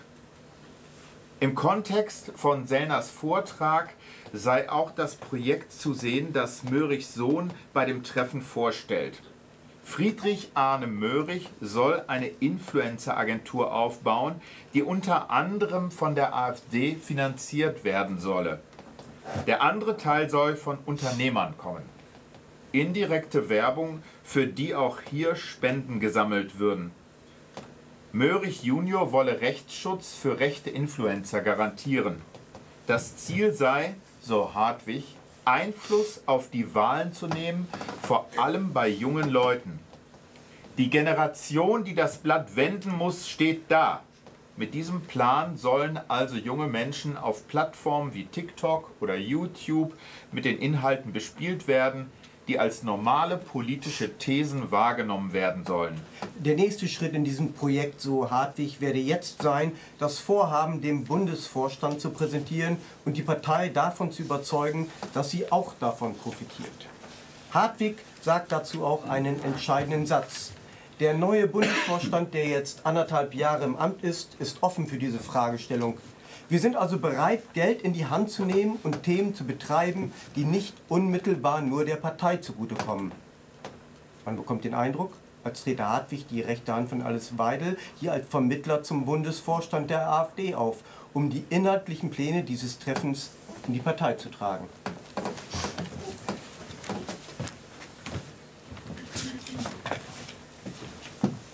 Am Abend danach ist alles still. Das Hotel wirkt wie ausgestorben. Nur ein leichtes Fernsehflackern kommt aus der Junior Suite. Der Schnee ist geschmolzen. Es bleiben zurück ein rechtsextremer Zahnarzt, der sein konspiratives Netzwerk offenlegte, ein Treffen von radikal Rechtsextremen mit Vertretern der Bundes-AfD, ein Masterplan zur Ausweisung von deutschen Staatsbürgern aufgrund ihrer Ethnie, also ein Plan, die Artikel 3, Artikel 6, Artikel 16 und Artikel 21 des Grundgesetzes zu unterlaufen. Die Offenlegung mehrerer potenzieller Spender für Rechtsextremismus aus dem gehobenen Bürgertum. Ein Bundestagsmitarbeiter und offener Rechtsextremer, der damit prahlte, Schlägertrupps auf Kronzeugen zu jagen und mit Gestapo-Methoden die Gewaltenteilung aufzuheben versucht. Ein Verfassungsrechtler, der juristische Methoden beschreibt, um demokratische Wahlen systematisch anzuzweifeln. Ein Landtagsfraktionsvorsitzender der AfD, der Wahlspenden an der Partei vorbei organisieren will. Und ein Hotelbesitzer, der etwas Geld einnehmen konnte, um seine Kosten zu decken. Und noch was. Was meinst du? Das Video. Ach so, ja. Können wir das Video einmal sehen? Sehen Sie, wer da langläuft? Der wurde von den Autokameras aufgegriffen. Ein Mensch mit einer Kamera vor dem Gebäude. Was wird wohl sein Beruf sein? Denkmalschützer? Oder doch jemand vom Verfassungsschutz? Sollte das jemand vom Verfassungsschutz gewesen sein, möchten wir freundlich darauf hinweisen, die Reporterfabrik von äh, Korrektiv bietet unter reporterfabrik.org auch Weiterbildungen für investigativ Interessierte an. Vielleicht schaffen Sie es dann das nächste Mal ja auch ins Gebäude hinein. Wir wissen, dass dieser Abend keiner ist, aus dem man fröhlich herausgeht. Worum es im Düsseldorfer Forum geht, ist nichts weniger als die Zerstörung unserer Demokratie. Die Zerstörung, wie wir gehört haben, ist im Gange. Sie passiert. Jetzt. Und dennoch zeigt, erzählt dieser Abend auch noch etwas anderes.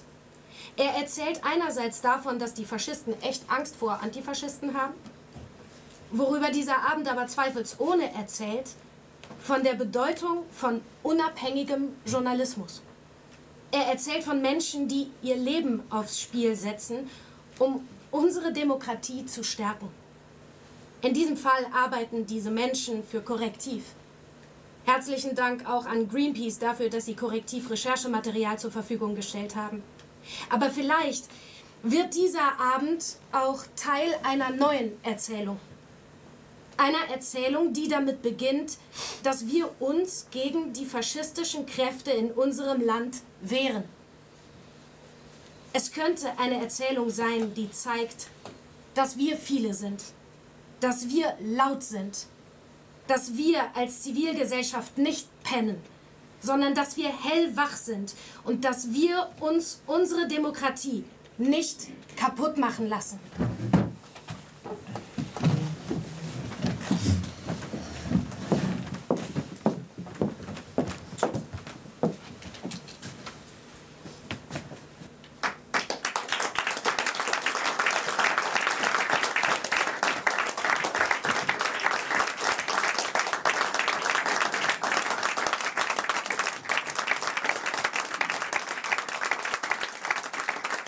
Das ist der Applaus für Maria Goldmann, Ulrich Behrenfänger, Konrad Haller, Toto Hölters und Stefan Nastey für ihre szenische Lesung der Korrektivrecherche Geheimplan gegen Deutschland am 28. Januar im kleinen Bühnenboden in der Schillerstraße in Münster.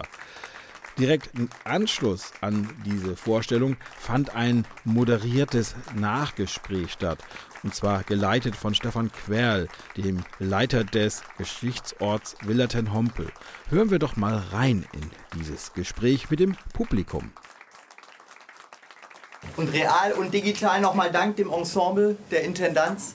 Denn seit 1984 ist der kleine Bühnenboden ein Ort, an dem offene Gesellschaft gezeigt, gespielt wird. Und es war euch auch sehr wichtig, das sehr schnell, sehr aktuell ins Programm zu nehmen. Dankeschön nochmal dafür.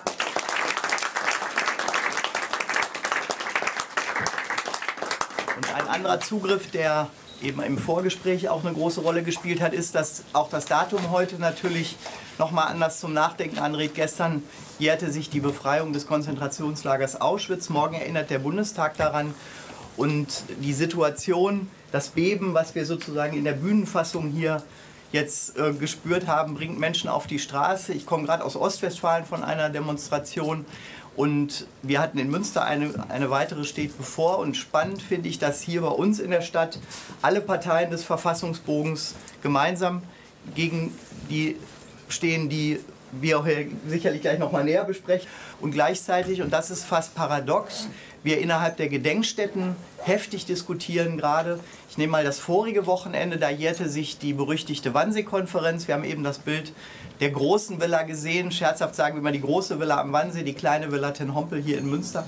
Und die Kollegin, die die Gedenkstätte dort leistet, sagt, das ist so brisant, ich habe Korrektiv mit dabei. Die hat also die Rechercheure mit eingeladen zu diskutieren, weil sie eben sagt, es ist kein Zufall, die örtliche Nähe. Ein spannender Ort in der Nähe ist der Sizilienhof, der Ort, wo die Alliierten das Potsdamer Abkommen, später dann die Jalta-Konferenz gab, also die Situation der Nachkriegsordnung besprochen haben. Also dieses Landhaus Adlon ist wahrlich in einem historisch kontaminierten und spannenden Umfeld. Das ist starker Tobak, den wir im Theater hier jetzt erlebt haben und gleichwohl ist es vielleicht was, was uns nicht sprachlos machen sollte. Und daher bitte gerne melden, wenn jemand sich noch äußern will oder vielleicht ihr eine oder Sache vertiefen möchte. Ich habe den Eindruck, ich habe heute Presseclub geguckt und ähm, noch eine Dokumentation gesehen in der ARD-Mediathek über Aussteiger der AfD, dass ähm, die Informationskreise von AfD-nahen Gruppierungen, BürgerInnen, dass die viel mehr geschlossen sind und auch die Diskreditierung von Korrektiv nimmt seinen Lauf. Auch der weiten Demonstration, die jetzt, glaube ich, mittlerweile weit über eine Million Leute äh, in Deutschland auf die Straße gebracht hat, auch die Diskretierung und die Fake Newsierung ähm, äh, schreitet voran und ähm, Schönborn hat heute noch eine aktuelle Wahlumfrage für Sachsen gehabt. Die AfD steigt weiter auf 35 Prozent. Ich, ähm, ich hab, weiß nicht mehr, wie das weitergehen soll. Du drückst was aus, was ja auch viele mit großer Angst und Sorge sehen und manchmal auch mit der Frage verbinden, sind wir jetzt in einer 33er-Situation? Wird auch rauf und runter diskutiert. Und die Kontroverse da entspannt sich natürlich an dem Punkt, dass manche sagen, nein, wir sind da nicht, weil zum Beispiel anders als 33 Institutionen und der kritische Journalismus funktionieren und beispielsweise eben die Wirtschaftskrise und diese Dinge überhaupt nicht mit heute vergleichbar sind. Und die anderen sagen eben, im Moment wäre den Anfängen gerade diese rassistischen und teils auch unterschwellig antisemitischen Auswüchse nehmen zu. Der Kollege, der die Gedenkstätte Buchenwald leitet, Jens Christian Wagner, sagt im Interview, das ist das alte Gift in neuen Schläuchen. Und gleichzeitig sehen wir das innerhalb der auch Erinnerungskulturszene auch als ein Problem an, dass wir sozusagen Nazi-Vergleiche in alle möglichen Richtungen haben. Die AfD keult damit auch zurück und die Gefahr sozusagen, dass wir damit die Erinnerungen auch kontaminieren in der Richtung, dass quasi der historische Tatbestand plötzlich verwässert wird, ist natürlich auch gegeben. Aber ich glaube, die Aufregung ist gesellschaftlich allerorten spürbar, die hohen Zahlen und die, auch die Besorgnis im gesamten Parteienspektrum ist natürlich sehr, sehr stark geworden an der Stelle. Herr Weikert. Also ich bin zunächst mal total dankbar, auch dass das möglich war, das äh, ja, zur Kenntnis zu bringen. Das ist extrem informativ. Äh, gar keine Frage, aber es ist eben halt auch nur informativ. Ich habe rein zufällig und das ist vielleicht noch ein Hinweis, insbesondere auch für die freie oder an die freie Szene. Äh, ich finde das toll, dass das so hier möglich ist. Das kann also wahrscheinlich kein staatliches Theater, gefördertes Theater, die freie Szene ist dazu in der Lage, relativ schnell zu reagieren. Äh, ich habe einen Artikel gelesen über das Theater Zittau-Görlitz. Die haben etwas ganz Außergewöhnliches gemacht. Die haben oder sind der Frage nachgegangen, was geht in den Köpfen dieser AfD-Leute eigentlich vor? Wie, wie kommt man dazu, so zu ticken, wie die ticken? Da hat der Regisseur Folgendes gemacht in der Region Zittau-Görlitz. Er hat eine Vielzahl von Interviews geführt mit Leuten, die diese AfD-Leute kennen, von der Schulzeit angefangen bis über deren Tätigkeit im Sportverein und so weiter und so weiter. Insgesamt, glaube ich, 150 Interviews sind da geführt worden und die sind eingeflossen in ein Theaterstück, was extrem biografisch ist und was natürlich dann Aufschluss auch darüber gibt, was geht in diesen Köpfen vor. Vielleicht kann Theater, gerade auch, ich sag mal, freie Szene, so etwas leisten. Und vielleicht ist das noch ein weiterer Zugang, um mit dieser Problematik umzugehen und nimmt vielleicht auch so ein bisschen von dieser Hilflosigkeit. Habe ich mir eine Rückfrage erlauben? Sie sind auch politisch aktiv hier in der Stadt. Wie erleben Sie diesen Konsens jetzt der Parteien unter Verfassungsboden? Hält der oder ist da auch eine Hilflosigkeit spürbar? Jetzt für Münster, weil wir haben ein niedriges AfD-Ergebnis, haben aber trotzdem die große Sorge. Wie sind so Ihre Eindrücke aus den vergangenen Tagen? Also zunächst nochmal diese 2,5 Prozent, die, glaube ich, AfD hier in Münster hat, äh, ist ja ein Ergebnis, was ja bundesweit äh, zur Kenntnis genommen wird. Also wo immer ich in der Republik unterwegs bin, ach, du kommst aus Münster, ist das nicht die Stadt, wo die AfD keine Chance hat oder so. Äh, ich weiß jetzt nicht, wie das bei einer, bei einer künftigen Wahl sein wird, ob wir weiter auf diesem niedrigen Niveau uns da bewegen. Das werden wir abwarten müssen. Äh, ich glaube schon, dass wir auf einem sehr, sehr guten Weg sind und auch vor allen Dingen auf einem Weg sind, der ein, einen großen überparteilichen Konsens zeigt. Und das geht quer durch alle, alle Parteien. Wir sind uns alle im Klaren darüber, dass AfD logischerweise keine Chance haben darf, dass sie ausgegrenzt werden muss, wo auch immer.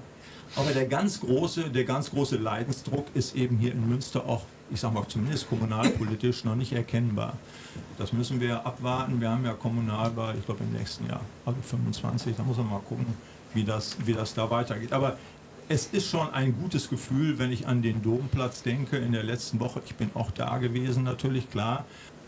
Aber man muss sich auch mit kritischen Stimmen auseinandersetzen, die dahin gehen und sagen, ist das nicht nur einfach nur eine Form von nachgeholtem Widerstand, was wir da im Augenblick machen?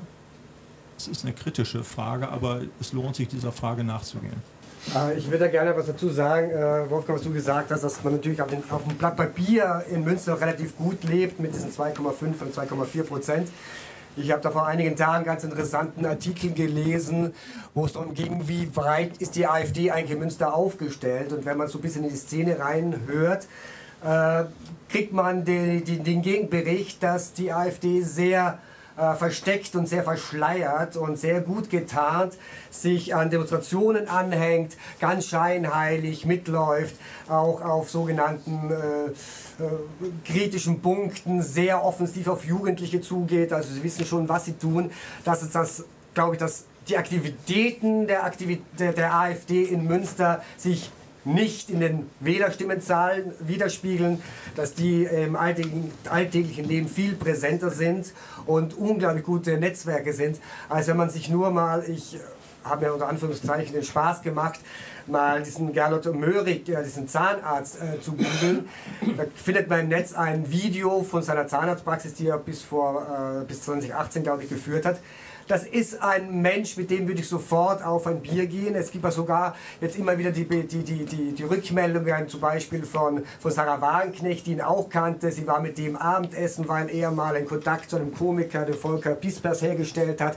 Und kein Mensch in seiner Umgebung hatte eine Ahnung, wo, aus welcher Ecke der tickt. Selbst seine Nach- äh, also die Leute, die seine Praxis übernommen haben, so ein Zwei-Personen-Ärzteteam, die waren entsetzt, wie sie gehört haben, von wem sie da die Praxis übernommen haben. Sie meinten in ihrem Alltag und in ihrem Umgang, wenn sie nie auf die Idee kommen, dass dieser Gernot äh, äh, Möhrig äh, aus dieser Ecke kommt. Und dann sieht man mal, also dass da ist dieser, dieser, dieser, dieser Spruch äh, Wolf im Schafspelz mehr als, als angekommen.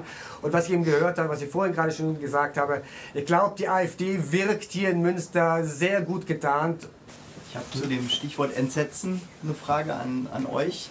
Diese menschenverachtende Sprache, dieses Pläne machen über Köpfe hinweg, probt sich das wie jeder andere Stoff oder habt ihr selber gemerkt, wie euch da manchmal vielleicht der Atem stockt? Allein beim Lesen dieser Recherchen und dieser Texte merken wir ja schon als Mediennutzer, was, was da in einem vorgeht. Aber wie ist das erst bei der künstlerischen Umsetzung für euch? Künstlerische Umsätze in dem Sinne ist es, glaube ich, nicht, dass wir so rangegangen sind, dass wir jetzt versuchen, diese Personen nachzuspielen, sondern wir versuchen einfach das Medium, äh, das Kunstmedium Theater als Chance oder als Ort zu nützen, um das möglichst die Leute zu bringen. Also wir haben jetzt nicht irgendwie an diesen Figuren so eine Rollenarbeit gemacht. Uns ging es hauptsächlich darum, einfach diesen Text und diesen Aussagen einen, einen Ort zu geben, damit äh, dass diese Gedanken und diese widerwärtigen Gedanken möglichst weit unter das äh, äh, Publikum und unter, unter die Gesellschaft äh, kommen, was auch der, das Anliegen der, der drei Textverantwortlichen, unter anderem eben der Kai Vogel, der Regisseur, der das sofort irgendwie in allen Theatern zur Verfügung gestellt hat, wo er sagt, Theater ist immer ein Medium, wo man äh, eine andere Form von Kontakt zu einem Zielpublikum herstellen kann. Oft entsetzliche Gedanken, das sogenannte oft nicht Sagbare, dann doch gesagt werden kann, ohne dass man sofort in Schockstarre erlebt, weil Theater auch ein gemeinschaftliches Erlebnis ist, wo man nicht alleine sitzt. Und äh, was noch dazu kommt, viele von uns haben auch äh, bei der Ermittlung mitgelesen und da ist der Text ja im Grunde, das ist ja noch viel, äh, viel krasser, noch viel härter, noch viel schlimmer. Und auch da muss man ja auch äh, finde ich, relativ nüchtern angehen, weil es darum geht, das auf die Bühne zu bringen und den Leuten, den Zuschauern und Zuschauerinnen das einfach zu präsentieren, warum es geht. Also, dass der Text klar ist. Dass da, groß, da dürfen keine großen Gefühle, keine großen Emotionen drin sein, finde ich, sondern es muss klar rüberkommen, was gesagt wird. Gehen in die letzte Runde. Ich sammle mal die Meldungen. Ich habe eine Frage an Sie. Im Moment wird ja das Verbot der AfD diskutiert, sowie auch die Entziehung der, die, das Entziehen der Grundrechte für Björn Böcke. Und jetzt noch eine persönliche Frage von mir, nachdem ich hier diese ähm, sehr ähm, beeindruckende Aufführung gesehen habe. Äh, nach meinem Verständnis auch, was die Bundestagsabgeordnete Gerrit Hui gesagt hat, nach meinem nicht professionellen Verständnis ist da einiges auch verfassungsfeindlich. Also wie schätzen Sie diese ähm, Initiativen ein? Was ist Ihre Meinung dazu? Vielen Dank. Wo es nur geht, mit auf der Bremse stehen, um braunen Geist zu verhindern, da würde ich mitgehen. Ob die Verbote das probate Mittel sind, da ähm, wäre ich sehr vorsichtig in der Hinsicht, dass eben sich die Meinung nicht unterdrücken lassen durch Verbote. Und die Schärfe der Diskussion im Moment, dass jetzt auch Menschen der Mitte sich melden, halte ich für fast wichtiger als für, für die juristischen und rechtlichen Fragen. Nichtsdestotrotz sagen natürlich einige, dass ähm, zum Beispiel Finanzkanäle geschlossen werden müssen. Das sind natürlich Aspekte, wo ähm, man dann schon auch nochmal anders über zum Beispiel Parteienfinanzierung und äh, Parteiverbotsverfahren vielleicht reden muss. Und auf der anderen Seite merken wir eben zum Beispiel, nehmen wir die jüdische Gemeinde, ich nehme mal Menschen, die äh, Deutsch nicht als Geburtsland haben, die Angst, die dieses Treffen in Potsdam ausgelöst hat, bis hin in die Schulklassen, wo Mitschüler fragen, werden jetzt meine Nachbarin, mein Sitznachbar oder abgeschoben und solche, solche Dinge. Das, das ist ja im Moment gesellschaftlich wirklich an einen Nerv gekommen, wo wir alle merken, das kann uns jetzt nicht kalt lassen. Ich sehe auch noch mal einen großen Unterschied in den jüngeren Ländern, also die Demonstrationen von Apolda bis Zwickau. Herr Weikert hatte eben dieses Beispiel auch vom Theater in einem der jüngeren Länder genannt. Dort ist eben in den Orten alles andere als mehrheitsfähig, was gerade passiert. Also viele Geschäftsleute sind zum Beispiel gar nicht bereit, die Plakate aufzuhängen und mitzumachen, gegen so ein Klima anzukämpfen. Da ist es, glaube ich, in den Ländern gerade etwas schwieriger als in dem, was die alte Bundesrepublik gebildet hat, wo wir, glaube ich, sehr, sehr stark auch Mobilisierungskräfte schnell kriegen, weil wir sagen, wir, wir sind da gemeinsam. Und da muss man, glaube ich, auch sehr stark aufpassen, dass wir da nicht in alte Ost-West-Klupfen sind, weil wir eben ein Staat mit zwei Gesellschaften sind an der Stelle. Ansonsten sei noch mal betont, die Einnahmen gehen ans Kein-Meter-Bündnis. Also die, die am 16. Februar während des Neujahrsempfangs auch die Demonstration wieder angemeldet haben und das überparteilich tun. Menschen, die Rat brauchen gegen Rechtsextremismus, Antisemitismus, sich melden können. Es gibt die mobile Beratung mobim.info und es gibt die Möglichkeit, sich natürlich auch an Korrektiv zu wenden wenn man zum Beispiel Näheres noch erfahren will. Ich möchte nochmal danken und die Gespräche werden sicherlich nicht abebben, aber wir gehen jetzt sozusagen mit einem Riesenapplaus für euch nochmal in den Sonntagabend. Vielen herzlichen Dank.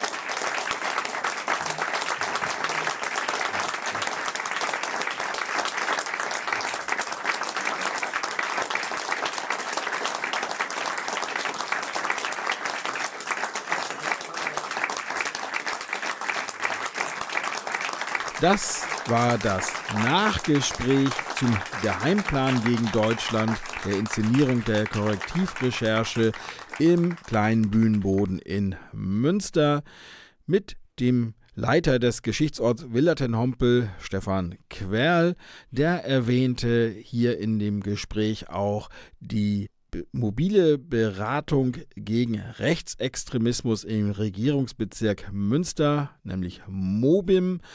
Wer mehr über diese Beratungsstelle erfahren möchte, findet Infos auf der Homepage mobim.info. Direkt im Anschluss an dieses Nachgespräch hat unser Redaktionsmitglied Christian Zeppern auch noch ein paar Zuschauerstimmen eingefangen, die wir jetzt hören. Ich weiß die Arbeit der Schauspielerinnen und Schauspieler auf jeden Fall sehr zu schätzen und ähm, auch die Arbeit des Korrektivs und wünsche mir, glaube ich, gerade sehr, dass diese Stücke öfter aufgeführt würden. Ich glaube nochmal, sich anders damit auseinanderzusetzen, dass die Schauspieler eben also so ein Medium sein können, das nochmal anders darzustellen und dass sich dann daraus so ein Raum ergibt. Und weil es nochmal anders ist, wenn man mit mehreren Leuten diese Informationen wahrnimmt, als wenn man alleine zu Hause ist. Dann ja, ich finde es schön, wie schnell reagiert wird zurzeit und was es für Möglichkeiten auch gibt, sich zu beteiligen und sich zu informieren.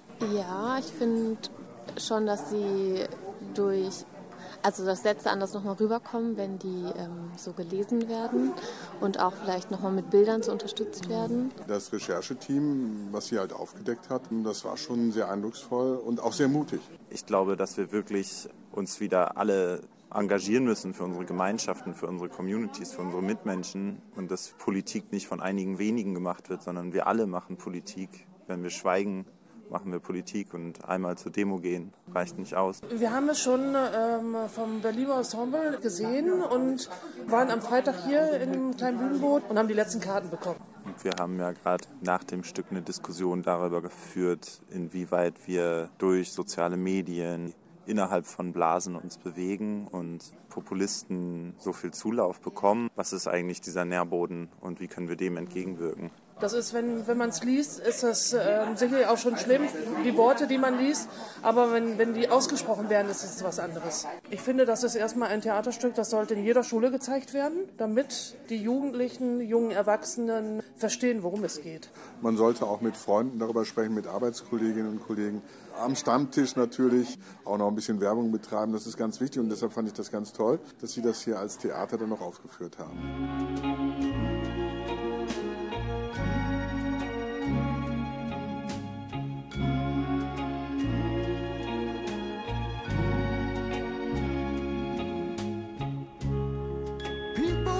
Ready, there's a train a coming. You don't need no baggage, you just get on board.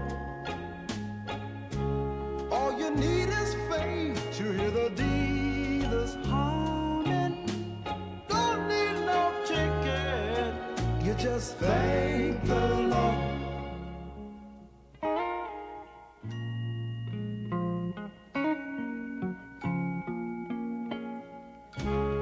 So people get ready for the train to Jordan.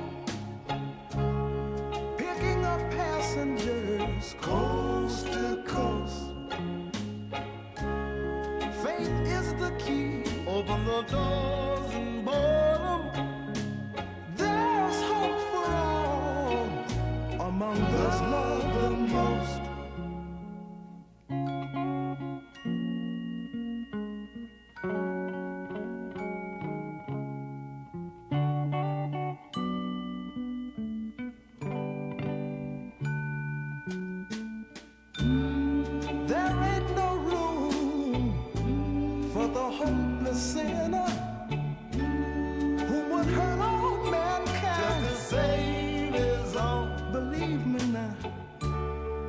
Have pity on those whose chances grow thinner.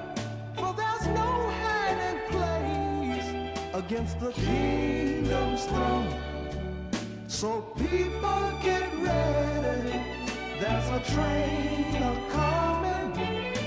You don't need no baggage. You just get on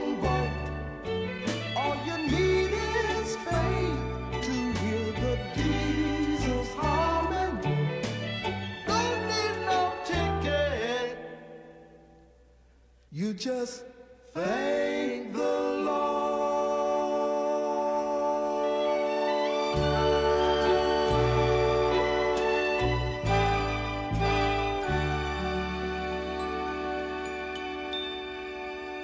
Das war eine Bürgerfunksendung vom Medienforum Münster über den Geheimplan gegen Deutschland. Eine szenische Lesung der Korrektivrecherche, geschrieben von Lolita Lachs, Jean Peters und Kai Voges, ursprünglich für das Berliner Ensemble. Wir haben die Aufführung des Theaters Der kleine Bühnenboden vom 28. März übertragen und zwar mit Maria Goldmann, Ulrich Bärenfänger, Konrad Haller, Toto Hölters und Stefan Nasei. Das Ganze wird am 5. März noch einmal dort aufgeführt. Weitere Termine wird es sicherlich auch geben. Die sind zu finden auf der Homepage der kleine Bühnenboden.de, der kleine Bühnenboden in einem Wort durchgeschrieben. Die Technik, Moderation und die Redaktion für diese Sendung haben verantwortet Carsten Hannig, Peter Henkenborg, Dennis Welpelow, Christian Zeppan und mein Name ist Ralf Klausen. Unser besonderer Dank geht an die Chefredaktion von Antenne Münster, die uns die doppelte Sendezeit für den Bürgerfunk eingeräumt hat, um dieses Projekt zu übertragen.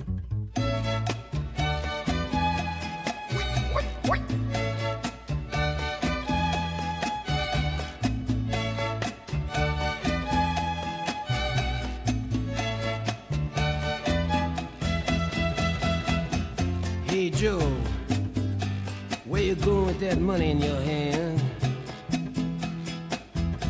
I say, hey Joe, where you going with that money in your hand? Well, I'm gonna see my woman. You know, I heard she done messed around with some other man. I heard she did. You know, I'm going downtown. I'm gonna buy me a blue steel 44. You know I'm going downtown and I'm gonna buy me a blue steel 44. I'm gonna catch up with that girl. She won't be messing around on me no more.